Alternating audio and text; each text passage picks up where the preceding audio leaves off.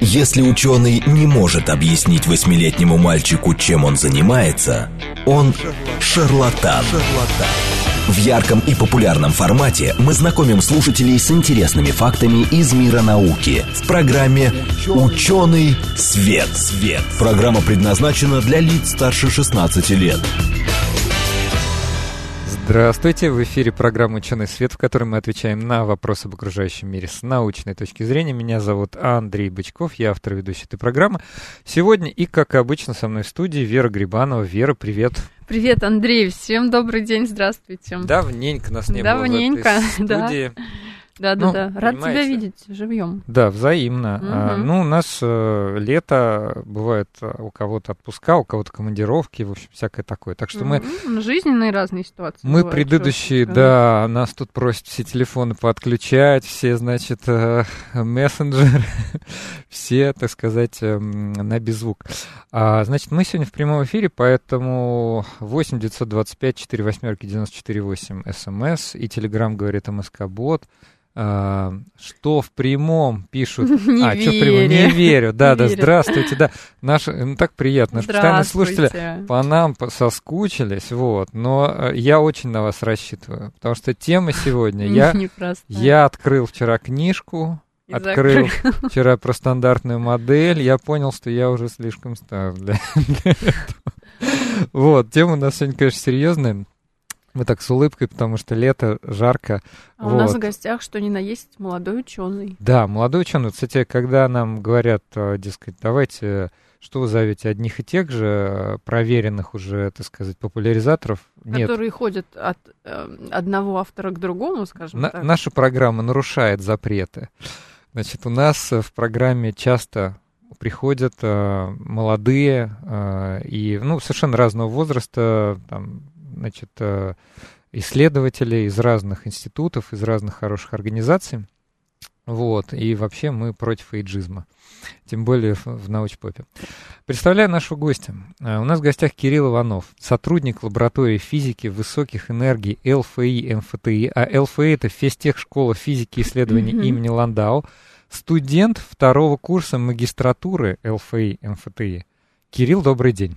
Да, всем добрый день, очень приятно. Кирилл, у меня сразу вопрос. Подожди, подожди, подожди. студент второго курса э, магистратуры. Магистратуры. магистратуры. Это, получается, вы сейчас закончили или вы перешли? Это я закончил э, первый курс магистратуры и перешел на на второй. второй. То есть, ну, Всё, понятно. буду учиться как бы на шестом курсе, условно говоря. Все, принято, И понятно. несмотря на то, что э, мы так вот говорим, студент второго курса магистратуры, но в 2021 году Кирилл стал одним из главных авторов открытия нового резонанса, в скобочках нестабильной частицы, ну так просто они называются, резонансы, а, прелестно-странного бариона, который он обнаружил, обрабатывая данные детектора Большого адронного коллайдера. Вот, представляете себе? Да, Ну, ну вот... прелестно э, странный барион. да, Мы прелестно- так сразу прелестно странный барион. Да, вот. Тема была заявлена так. Прелестная физика на коллайдерах. Вот. И в связи с этим, на самом деле, много вопросов. Я говорю, об этом... Я когда это читаю, я не могу не улыбаться. Вот. Особенно, когда, значит, э, читаю такие слова, как прелестные. Вот. Но еще стра- странно еще куда не шло, да? А вот прелестные. И там ведь не только прелестные, там еще какие-то другие бывают. Названия, они же там все такие. Все такие. Но обо всем по порядку. Я говорю, обычно...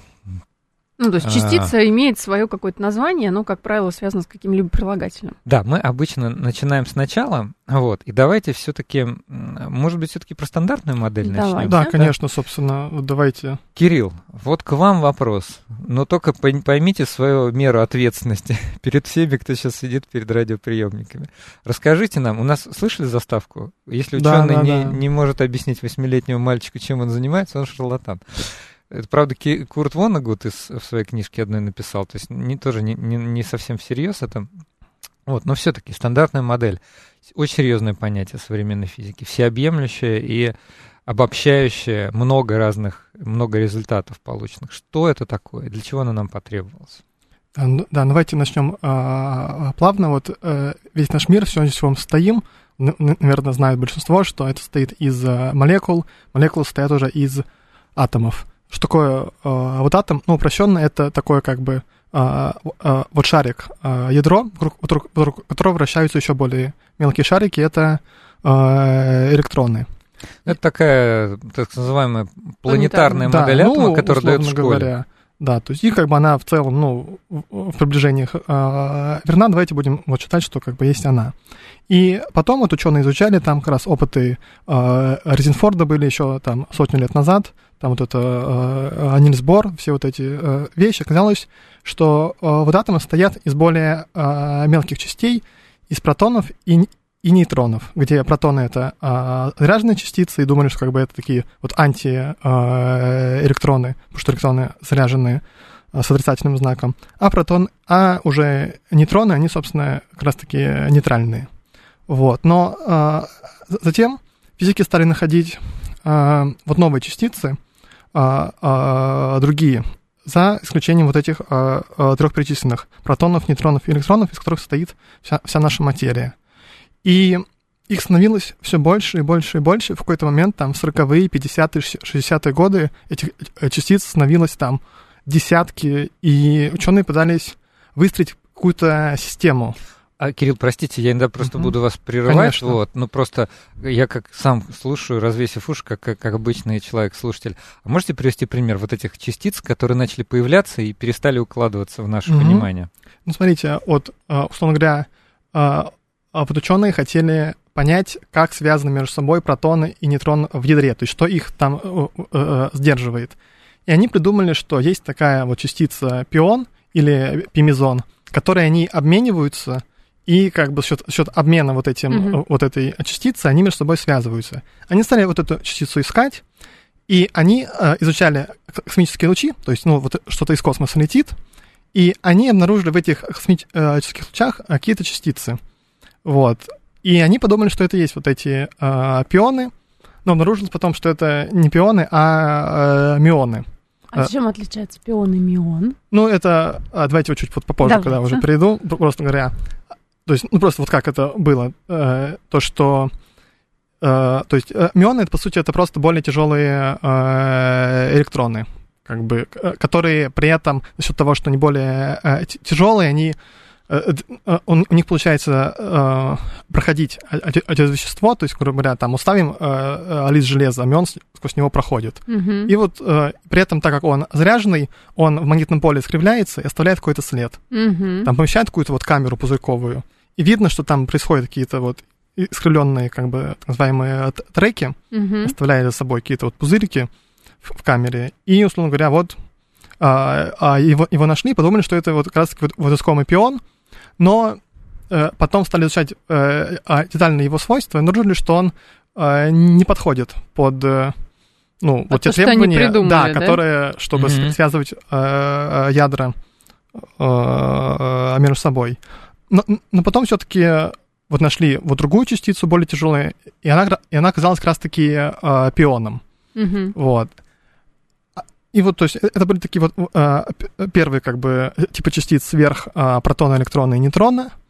И как раз-таки затем стали обнаруживать э, похожим же образом, изучая космические лучи, вот как-то э, изучая ядра и другие частицы.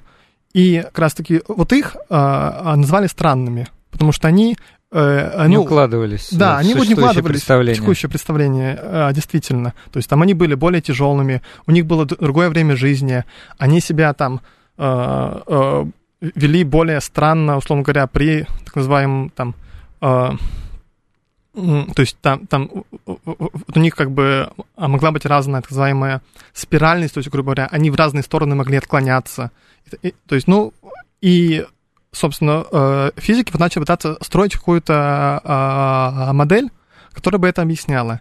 Они пришли к, э, к а, модели а, кварков. То, что в- самом а, деле некоторые частицы, такие как протон, пион, а, пионы, вот эти странные частицы, э, они состоят из более а, мелких частиц кварков.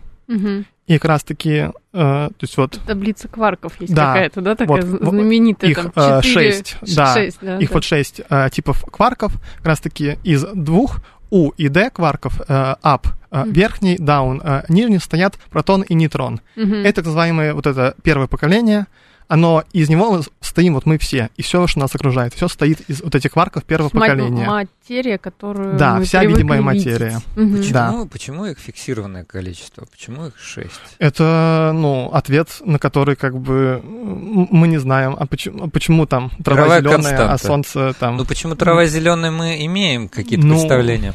Тут скорее, допустим, мы не знаем, почему в какой-то момент запустился процесс эволюции травы, вот. Ну, в общем, да. а то есть, мне ну, кажется, на- что вполне можно объяснить. Ты же тоже сначала не знал, когда таблицу Менделеева люди открывали. Ну, то есть периодическую таблицу. Ну то есть Там же потом уже было понятно, что определенное количество орбиталей, определенное количество энергетических Ну, опять, уровней. ну, а кто, почему именно такое количество? Ну, на этот вопрос мы, то есть, как это, то есть, ну, это Не, некие... ну как, да, орбит- вещи, там которые мы просто типа открыли. орбитали, ква- Нет, нет, это квантовая, квантовая теория, квантовые числа, закон квантовых чисел. и Да, вот разумеется, это. но еще раз, мы не знаем, почему они именно такие. Почему, допустим, орбитали там 2,8, а не 3,7.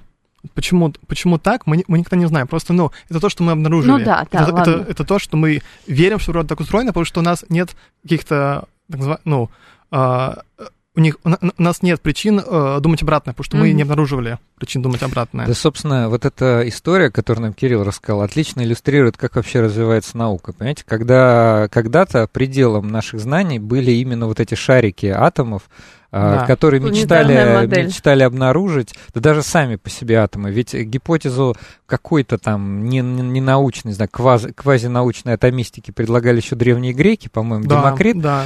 Вот, а, значит, в, в конце 19-го, начале 20 века уже разными косвенными проявлениями, да, там всякие эти, да, не да, знаю, да. насчет броуновское движение, оно, наверное, Нет, подтверждает. ну там вот опыты а, Резерфорда, то, что Да, он там да, да. а, а, бомбардировал там, Рентгеновская фольгу, дифракция рентген- вот эти какая-нибудь, все, вот да, это рассеивание говоря. Уже начали, да, но никто, а, опять же, все думали, вот на этом сейчас все закончится, вот те самые Да. замечательные шарики. И не Да. закончилось. И не закончилось, Не да. И, не- нельзя сказать, что там, не знаю, Резерфорд занимался лженаукой. Да нет, просто появляется новая теория, там даже есть, э, значит, э, Конечно. как это называется-то, с э, концепцией смены научных парадигм, да, там Локатоса, кажется. Да-да-да, это вот философы как раз в 20 веке очень это изучали. Вот, просто некоторые... А научная революция, так называемая, то, Да. что свергается предыдущая какая-то, и Да, у нас просто Мгм. часто возникает дискуссия, что, дескать, э, э, наука, лженаука, значит, э, можно ли считать предыдущую теорию, там, можно ли ее полностью отвергать.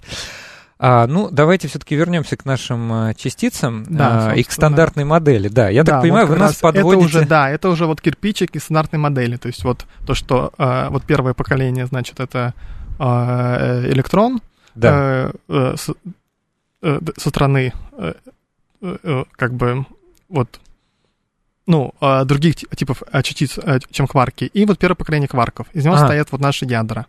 А как раз таки странные частицы, они, э, у них есть в составе третий кварк, э, S, странный, как раз таки strange. Мгм. Всё, Его так вот назвали, потому что, ну, просто он был странным, просто как бы и прижилось. Ну, то есть, чтобы- типа, проявляет, вот я говорю, Да, для, для стра- наших слушателей... странные э, свойства для нашей обычной материи, по сравнению с нашей обычной материей. Да. Мгм. Вот. А затем, собственно, э, были вот в некоторые признаки считать, что вот этими э, тремя кварками дело не ограничивается, и что нужно как минимум э, четыре. И действительно был обнаружен четвертый кварк, его назвали charm, то есть очарованный. Очарованный. Да, это Кто-то вот из тоже... наших слушателей постоянно Мгм. даже нам... Да, э, это тоже, заранее то есть это просто, чтобы, знаете, вот физикам вот э, жизнь была веселее, чтобы они Ага. вот могли на конференциях, в вот докладах как-то в свои э, сухие отчеты влять немного вот очарования, странности. И потом, то есть, вот, собственно, э, э, дальнейшее изучение привело к тому, что обнаружили еще э, одно поколение, третье, это B, э, beauty quark, то есть прелестный как раз таки, Мгм. И Т, э, quark, ну вот тоже как бы верхний или э, true э, истинный.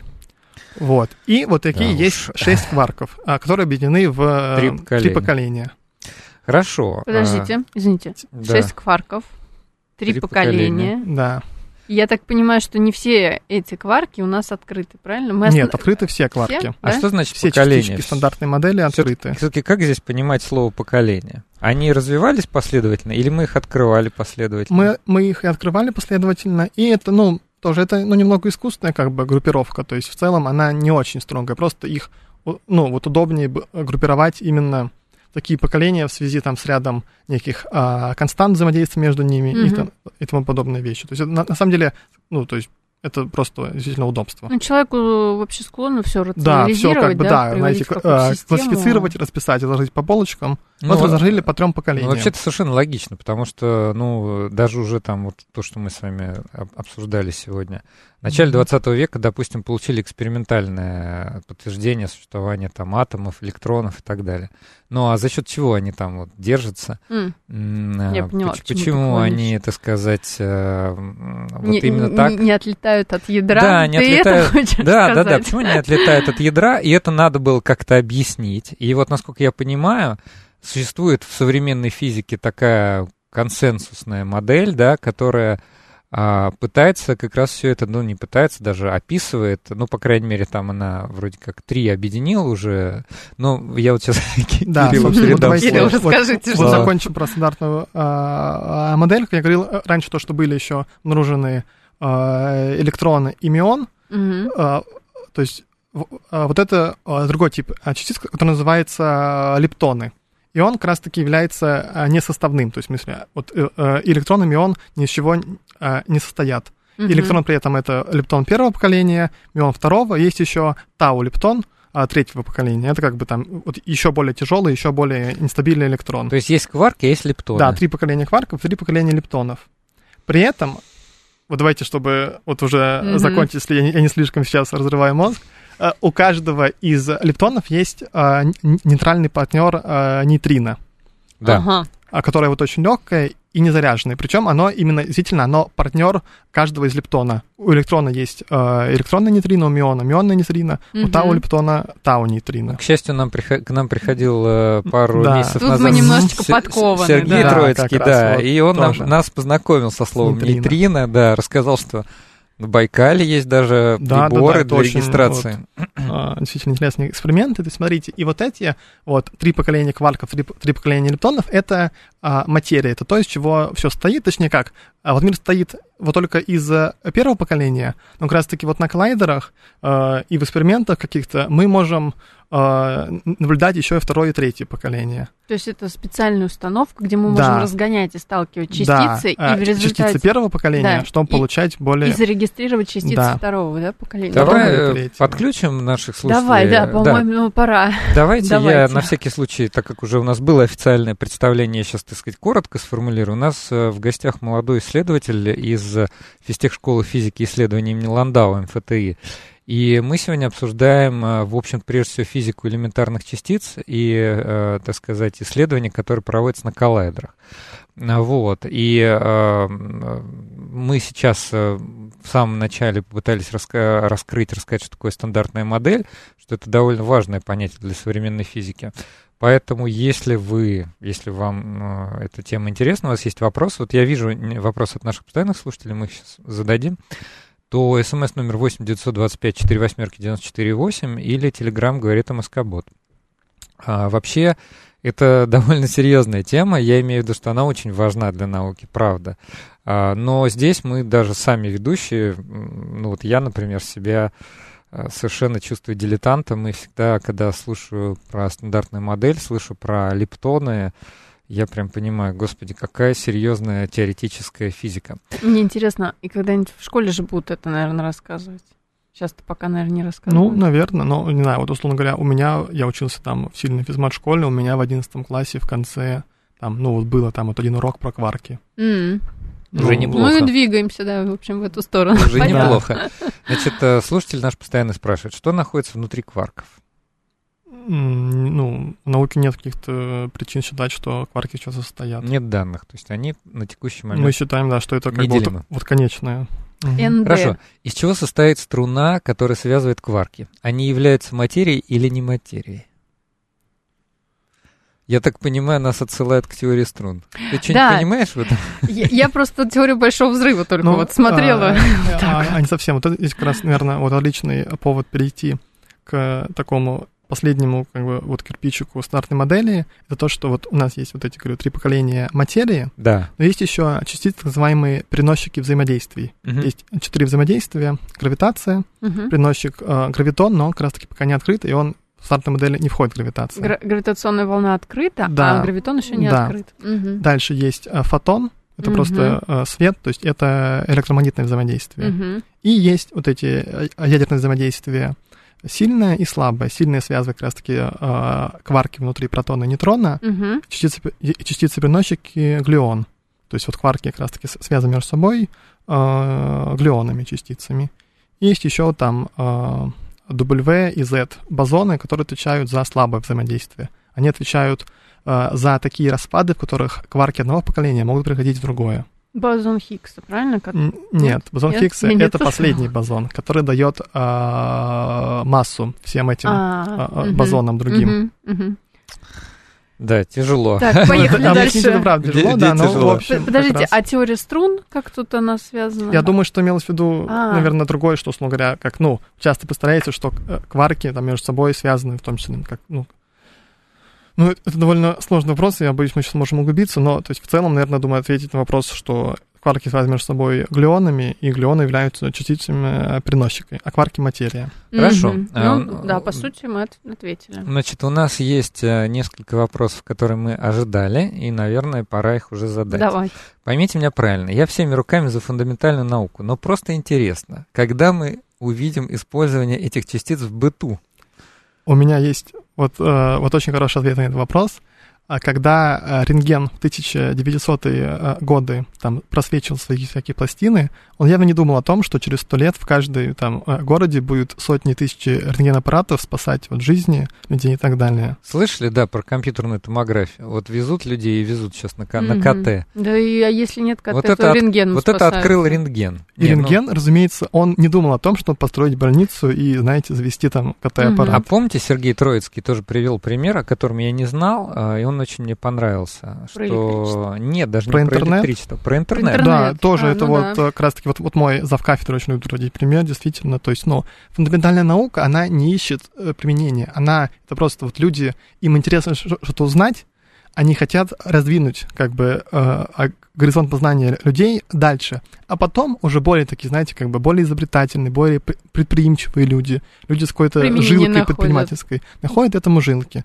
А те, которые именно это исследуют, они думают, знаете, вот просто как бы а, про вечное, про Ну, в общем, фундаментальное. условно открывайте, открывайте, мы применение потом там Да, найдем. не, не, не, вот это действительно удивительно, это распространенное мнение, и даже мне иногда так кажется, что вот, вот я в, в голове, значит, э, делю на фундаментальные и прикладные исследования. На самом деле это такое сомнительное разделение. А вот кто не слышал про интернет, я сейчас себе специально нашел справку от Сергея Троицкого. Значит, э, вот мы сейчас все пользуемся интернетом. Э, Мы под интернетом понимаем э, мно- много чего, но одна из важных составляющих частей интернета это так называемый ВВВ, World Wide Web, всемирная Мгм. паутина. Вот. И на самом деле был такой физик и есть Тим Бернес-Ли.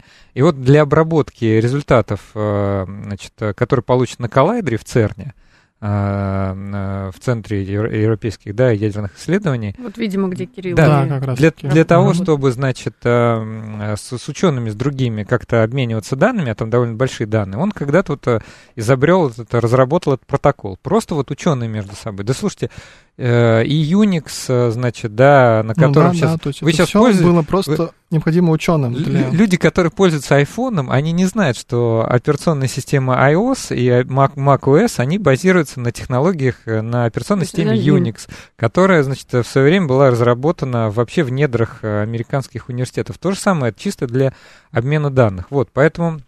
Но мы просто не знаем, когда, когда происходят те или иные открытия или какие-то предлагаются модели далее, мы не знаем. И как совершенно справедливо сказал наш гость, бывает, что предприимчивые люди, которые в этом больше понимают, специалисты в области стартапов, там, не знаю, инноваций, ин- Именно так, инженеры, да. подхватывают уже идею, видят в ней коммерческий потенциал.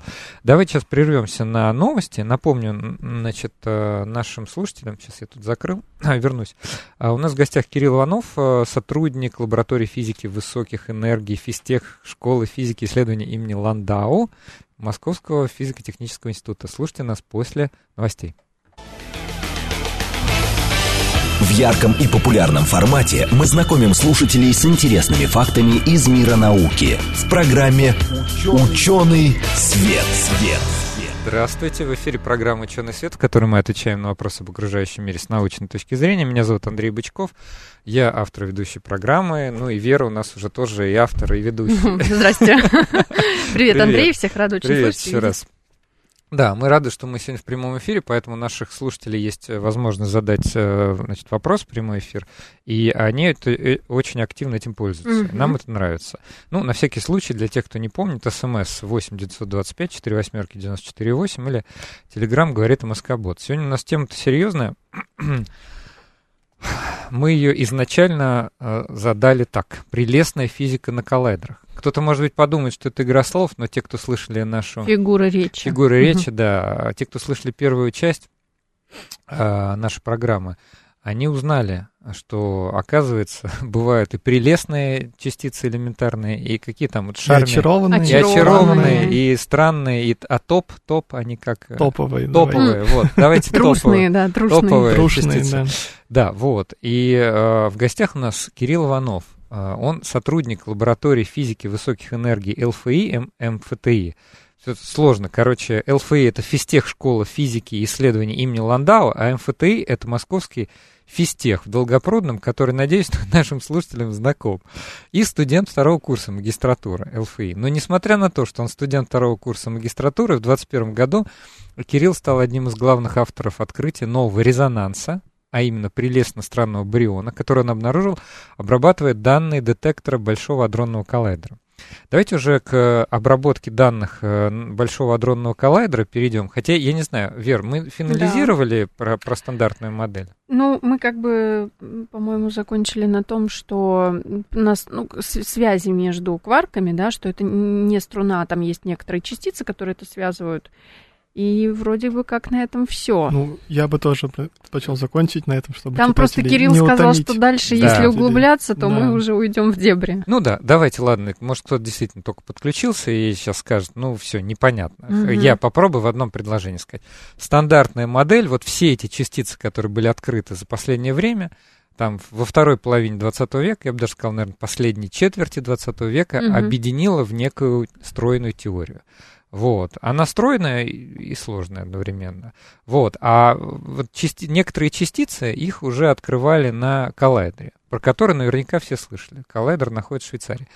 Что вообще, но, но если кто не слышал, а, что за такой большой адронный коллайдер? Какие цели он преследует?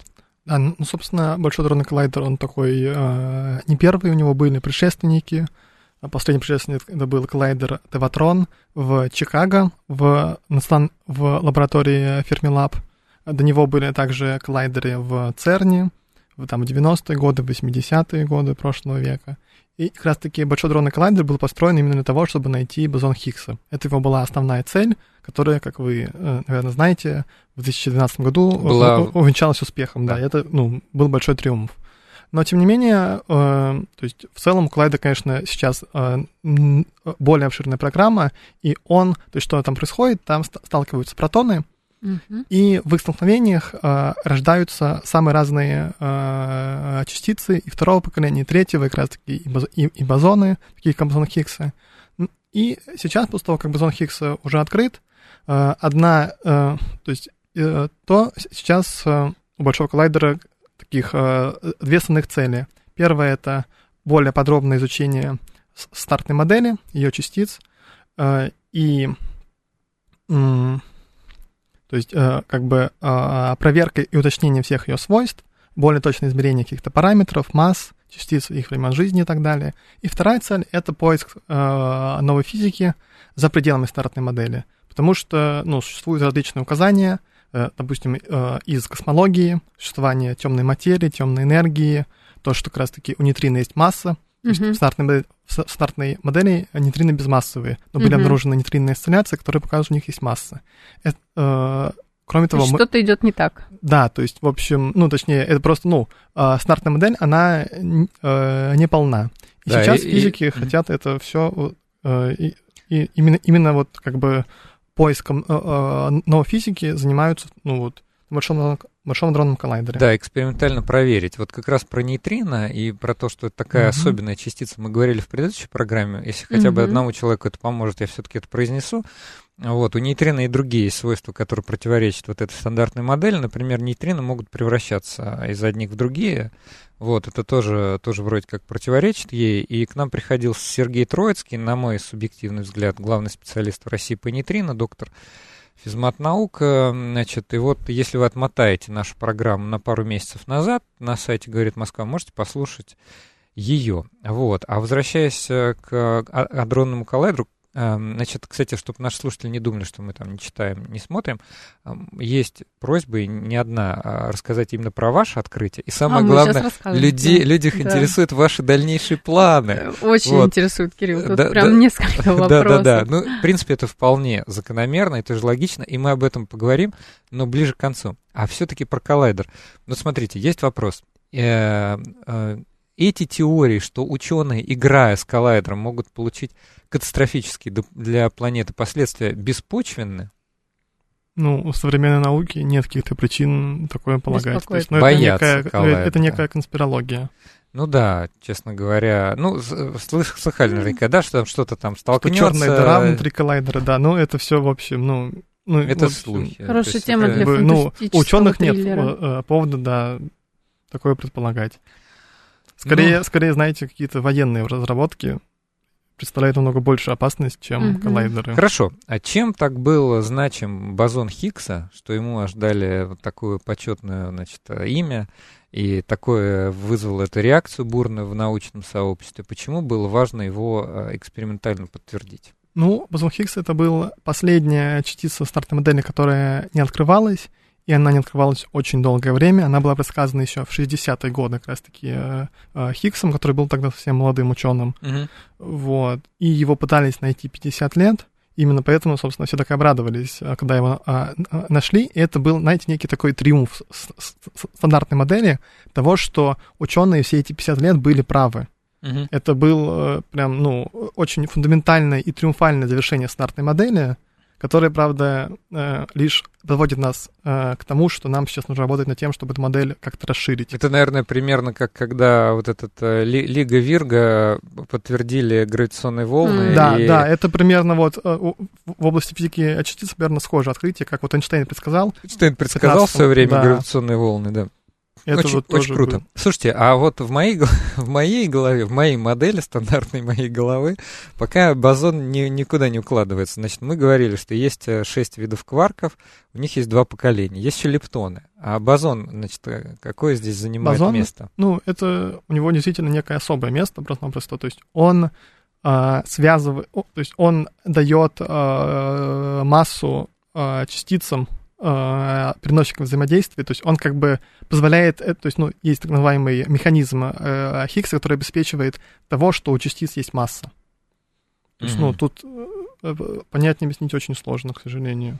Он именно отвечает за то, чтобы у э, других бозонов, у частиц переносчиков была, была масса, и у того, чтобы в целом, ну, все работало вот именно так, как он работает. То есть это некий такой, знаете, то есть это некий механизм, который придуман, чтобы объяснить, почему вообще у частиц есть масса.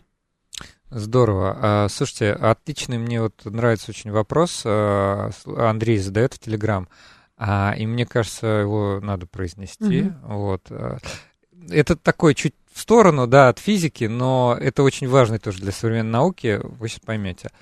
Можно еще вопрос пишет. Возможно ли прорывные открытия в этой области без международного сотрудничества, как, например, коллайдер? Или э, это невозможно для отдельной страны? Кирилл? Ну, это, в моем понимании, абсолютно невозможно, потому что вся современная вот наука в области физики высоких энергий, она основывается на гигантских установках, которые стоят, э, которые требуют э, труда тысяч человек и огромных финансовых вложений, и просто отдельным странам э, э невыгодно строить вот в каждой стране по коллайдеру, условно говоря, угу. им выгодно объединяться, и в плане объединения финансовых э, и человеческих ресурсов, и, собственно, вот так все и делают. Ну, это то, что а. у нас будет в Дубне тоже. Да, да собственно, вот uh, сейчас строится в Дубне ОИЯ коллайдер uh, Ника, который тоже будет крупным международным проектом с, разумеется, международным участием. Как, в принципе, весь ОИЯ, он так расшифровывается, Объединенный институт uh, ядерных исследований, да.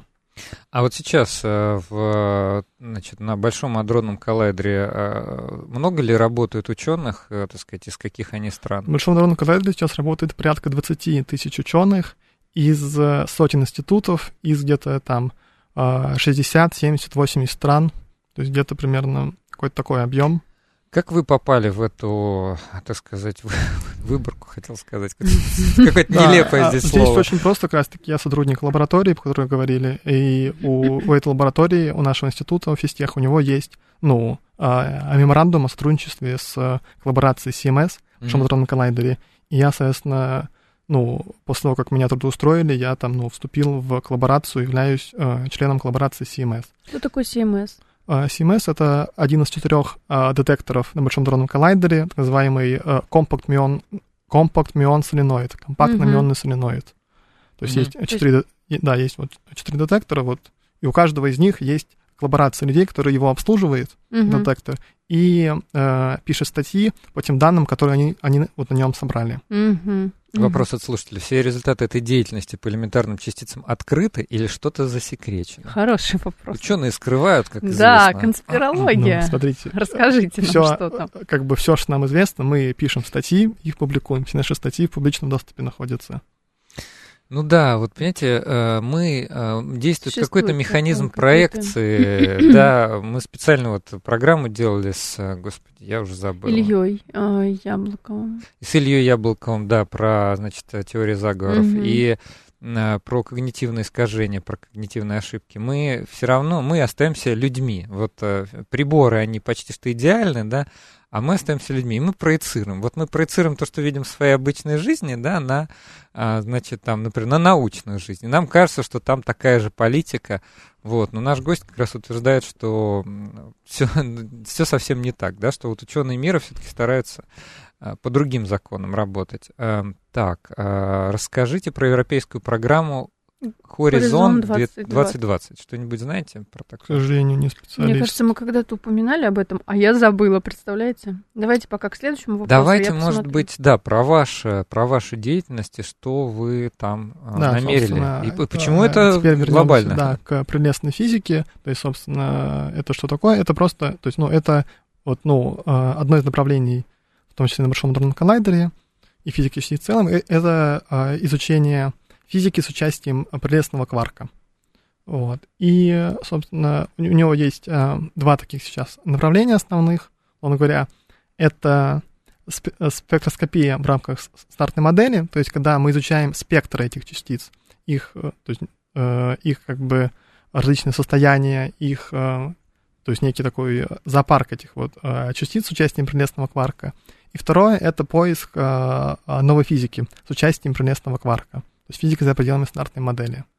И как раз-таки вот я, э, вот наша научная группа в моей лаборатории э, занимается э, вот этой спектроскопией, то есть мы пытаемся открывать и находить новые состояния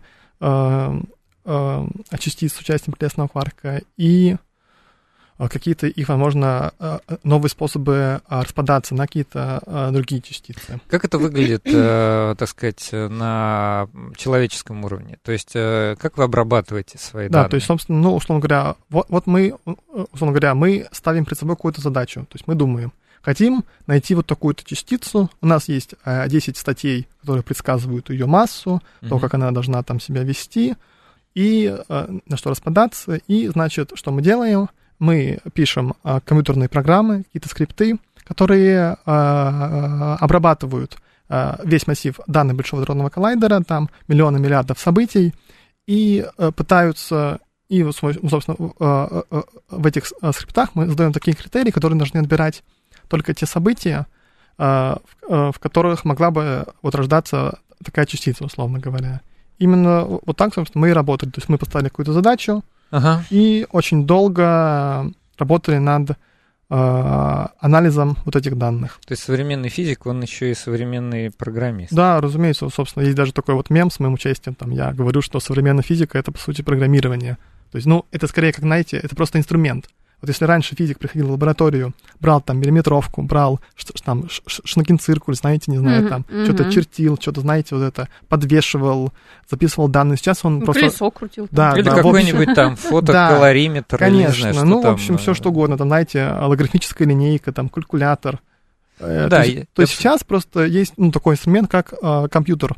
Да. Это, с помощью которого он это все обрабатывает. Да, это как по определению универсальная машина да, для обработки данных. Да. Поэтому как бы ему не важно, он может пере, преобразовывать а, значит, сигналы того, что мы с вами говорим, аналоговые, в, значит, каким-то образом в оцифрованные сигналы. Мы Точно с помощью так этого же он подкасты. данные из детектора преобразует в эти самые электрические сигналы, там э, 0 есть сигнал, а там, один, э, там один нет сигнала, либо наоборот. Это все записывается в определенные типы данных, Mm-hmm. разные файлы записываются, хранятся там вот на серверах в ЦЕРНе. Мы просто, мы просто вот как члены коллаборации, мы имеем к ним доступ.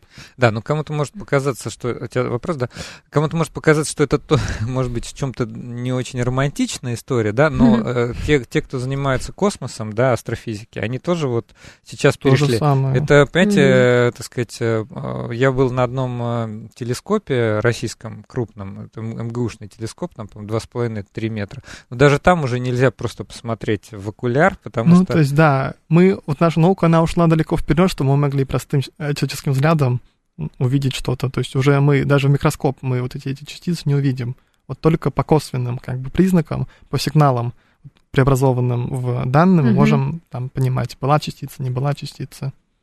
Да. Я хотела заметочку. У нас спрашивали про Хоризонт 2020. Горизонт 2020 это на самом деле программа, а, восьмая программа по финансированию научной сферы в Европе, но тут я не понимаю вопрос, в чем заключался, потому что она распространяется на три типа государств. Это первые государства, которые входят а, в, Европ... в Европейский Союз, вторые это ассоциированные государства типа Грузии, Сербии, Армении. Туда не входит Россия. Mm-hmm. Есть а, третья группа государств, которые могут принять участие и на как бы какие-то программы. Я думаю, что это как раз вот международное сотрудничество и какие-то такие ну, прочие форматы. Наблюдатели, наверное. Да, да, да, но при этом они не могут э, впрямую подать заявку на это финансирование из этой программы. Вот. Да, а, несколько таких довольно интересных вопросов, вот э, таких, э, видно, а, человек вот. со знанием. Ваша, да, да, ваша да. лаборатория находится на физтехе или в одном из базовых институтов? Стратегический инвестор спрашивает. А, ну, это вопрос Подумайте, такой что ответить. А, а, тонкий. То есть, ну, лаборатория находится территориально на физтехе, но вот также, собственно, да, действительно, у меня есть а, базовая организация, которая наша лаборатория сотрудничает. Как раз-таки заведующий лабораторией, он выпускник вот этой базовой. Там mm-hmm. вот кафедра, базовая организация, то есть у нас там проходит вот часть занятий, часть это, но, то есть вот часть работы проходит на физтехе лаборатории, часть базовой организации это ФИАН э, Лебедева, физический mm, институт имени наук ага. на, на Ленинском проспекте. Слушайте, вот, э, ну ладно, люди спрашивали, мы обещали, да и мне самому, честно говоря, интересно. А какие вот, э, какие инструменты уже непосредственно для, я чуть пошире задам вопрос, а, чем обрабатываете данные? Какие языки программирования? Или, может, какое-то ПО уже да, готовое? разумеется, то есть, собственно, ну, есть э, специализированное ПО для физики высоких энергий, это некий такой, допустим, есть общий фреймворк, называется ROOT, и затем есть уже у каждой коллаборации свои какие-то а, а, фреймворки. Вот, допустим, вот мы работаем на а, фреймворке на основе C++. Mm-hmm. Вот, то есть Серьезный там, язык. Как бы, ну, да. Но при этом именно уже это, то есть на этом языке мы пишем скрипты, которые обрабатывают все массивы данных на серверах. Mm-hmm. А затем уже на этапах, когда мы строим там графики, когда мы делаем какую-то э, аппроксимацию данных какими-то функциями, mm-hmm. э, вот ну вот, вот мы же пользуемся питоном, ну вот лично я, например. Да, просто сейчас все стали же питонистами. Я даже смотрел в Google Trends, э, значит... Python, извините. Э, ну, а я считаю, что можно питонистами Ну, сленг вполне ну уместный. Да, конечно, потому что на самом деле питон-то, ну, Python не в честь, э, значит, змеи назван. Хотя потом, потом змея уже стала все равно талисманом. Вот, а так назван в честь Монти Пайтона. А, вот, а, я просто думал, что все, значит, уже перешли на Python или Python, как уже кому нравится, вот, и типа... Ну, здесь есть еще такой а, момент, то, что все-таки научный мир, он, у него немного, он более, как бы, движется по инерции, и в этом плане, а, ну, кроме того, просто есть момент, то, что C++ более производительный, условно говоря, и когда обрабатываются, там, знаете, миллионы миллиардов событий, то есть мы, конечно, их все распараллеливаем uh-huh. на, там, с помощью сети Grid, То есть мы... Вот, кстати, тоже вопрос, там, какие инструменты для программирования многопроцессорных... Э, ну, это все, рас, это все распараллеливается, да, конечно, потому что, ну, не, ну, еще раз, событий, ну, миллионы, миллиардов, я не знаю, сколько вот нулей надо назвать, чтобы попасть. Вот, кстати, Вер, твой Много. Python да. в этом смысле, Ой, он, конечно, Python. неплох, да, mm-hmm. но C++ он... Я, конечно, я вот тут немножко уже не знаю, прав ли я вот в данном случае, но он же язык все-таки компилируемый. То да, есть да, это, да, это все как бы, программа ну, на нем тоже, выполняется ну, в сто раз быстрее, чем на То есть, да, условно говоря, то есть, ну, вот моих знаний программирования не хватает, чтобы понять, можно ли вообще перейти именно в ту работу, которую я использую, можно ли отказаться от C++. То есть, ну, в моем понимании нельзя, но, опять же, я, конечно, не программист. Ох, мы в свое время на ассемблере программировали. Вот это было... У нас вот это было во втором семестре несколько занятий на ассемблере. Кла- классная штука. Значит, э, мы договаривались заранее несколько вопросов задать, и вот мне кажется, это довольно интересный вопрос. А сколько частиц еще остается неоткрытым? Вот, допустим, кто-то вот нас сейчас слушает mm-hmm. и такой, слушайте, ну а, все, смотрите, базоном закрыли, все. Да. Подтвердили триумф. Вот Куда идти? на Большом дронном коллайдере за 10, за 10 лет его работы открыли 59 э, вот новых частиц такого типа, которые вот, э, собственно, и, и мое открытие. Собственно говоря, моя частица была 55-й, угу. и вот там э, потом в марте еще одна коллаборация, там она в одной статье сразу четыре состояния нашла. Угу. И, то есть, ну, условно говоря, ну, нет предела как бы этим вот частицам, их, ну, довольно много, скорее, условно говоря, есть некие классы частиц, Угу. Допустим, частица, которая стоит одновременно из прелестного и очарованного кварка. Кварков. Угу. Или частица из двух э, э, прелестных кварков, или частица из трех прелестных кварков. Вот, то есть э, ряд таких состояний еще не открыт. И это как раз-таки представляет интерес, в том числе и для моей личной работы, и для работы моих коллег. Мы в том числе вот ищем, условно говоря, такие новые типы частиц. Угу. Во, про... Тут вопросик э, Слушайте, для вас. прям по -по да. поперли вопрос, я не понимаю, как так. Может быть, оно это самое залипло где-то? Да. А, ты какой? Ну, давай свой задай, а я ну, Давайте, потом... вот, Кирилл, у вас нет желания уезжать за границу? Ну, а, мне очень нравится... Да? А, Извини, Мне очень нравится моя научная группа, с которой я работаю сейчас, вот как раз-таки в ФИАНе, в лаборатории. То есть в целом у нас как бы, ну, вполне достойное финансирование, то есть, ну, у меня сейчас текущие планы, как минимум, кандидатскую защитить здесь, то есть поступить в аспирантуру физтеха, защитить здесь кандидатскую на основе своей группы, потому что у меня вот очень а, чудесный руководитель, у меня очень хороший там заведующий лаборатории, заведующий кафедры, мне очень с ними нравится, как бы, ну, я бы хотел с ними, ну, как минимум, такой вот, некую вот крупную вот веху там, в лице, там, в виде кандидатской закончить именно здесь. Угу. Да, это популярный вопрос, на самом деле, очень популярный. Здесь спрашивают и про ваши, так сказать, планы дальнейшие, творческие, творческие, да, творческие планы. То есть, ну, давайте, да, я тоже такое скажу вещь, то, что, ну, на самом деле, условно говоря, стереотип, то, что наука в России, это то, что вы будете работать за 10 тысяч э, рублей в месяц в лаборатории, садить концы с концами, но это все-таки стереотип, и, условно говоря, ну, такое может быть в каких-то там лабораториях, э, которых, ну, как-то по каким-то причинам нехватки финансирования, нехватки с каким-то влиянием политическим. То есть в целом именно, ну, если хорошая лаборатория и все плюс-минус нормально, то для ученого получать там, э, ну, условно говоря, ну, вот в аспирантуре физтеха получать ученому порядка 100 тысяч, это вполне реальные суммы а уже именно, ну, состоявшимся ученым тоже, им получать 150-200 тысяч в месяц, то есть какие-то такого рода порядки, это вполне достойная ну, зарплата. И, и я хочу сказать, что вообще нормальная тема в науке, когда ты поработал, значит, в аспирантуре в одной лаборатории одного государства, потом на постдок поехал в лабораторию да, другого государства. Да. Это как нормальная раз, практика. Как раз это да. совершенно нормальная практика, и немцы совершенно не обижаются, что немецкие аспиранты уезжают в Штаты, а потом возвращаются угу. в Швейцарию и т.д. Это абсолютно для науки. Наука опять, это вещь международная конечно. Да, вот на, на этих замечательных словах, я думаю, Прекрасно, можно закончить. Спасибо большое нашему гостю. У нас в гостях был Кирилл Иванов. Он сотрудник лаборатории физики высоких энергий в физтех-школе физики и исследований имени Ландау, МФТИ, и студент второго курса магистратуры физтеха. Э, всем пока, до следующей субботы. До свидания.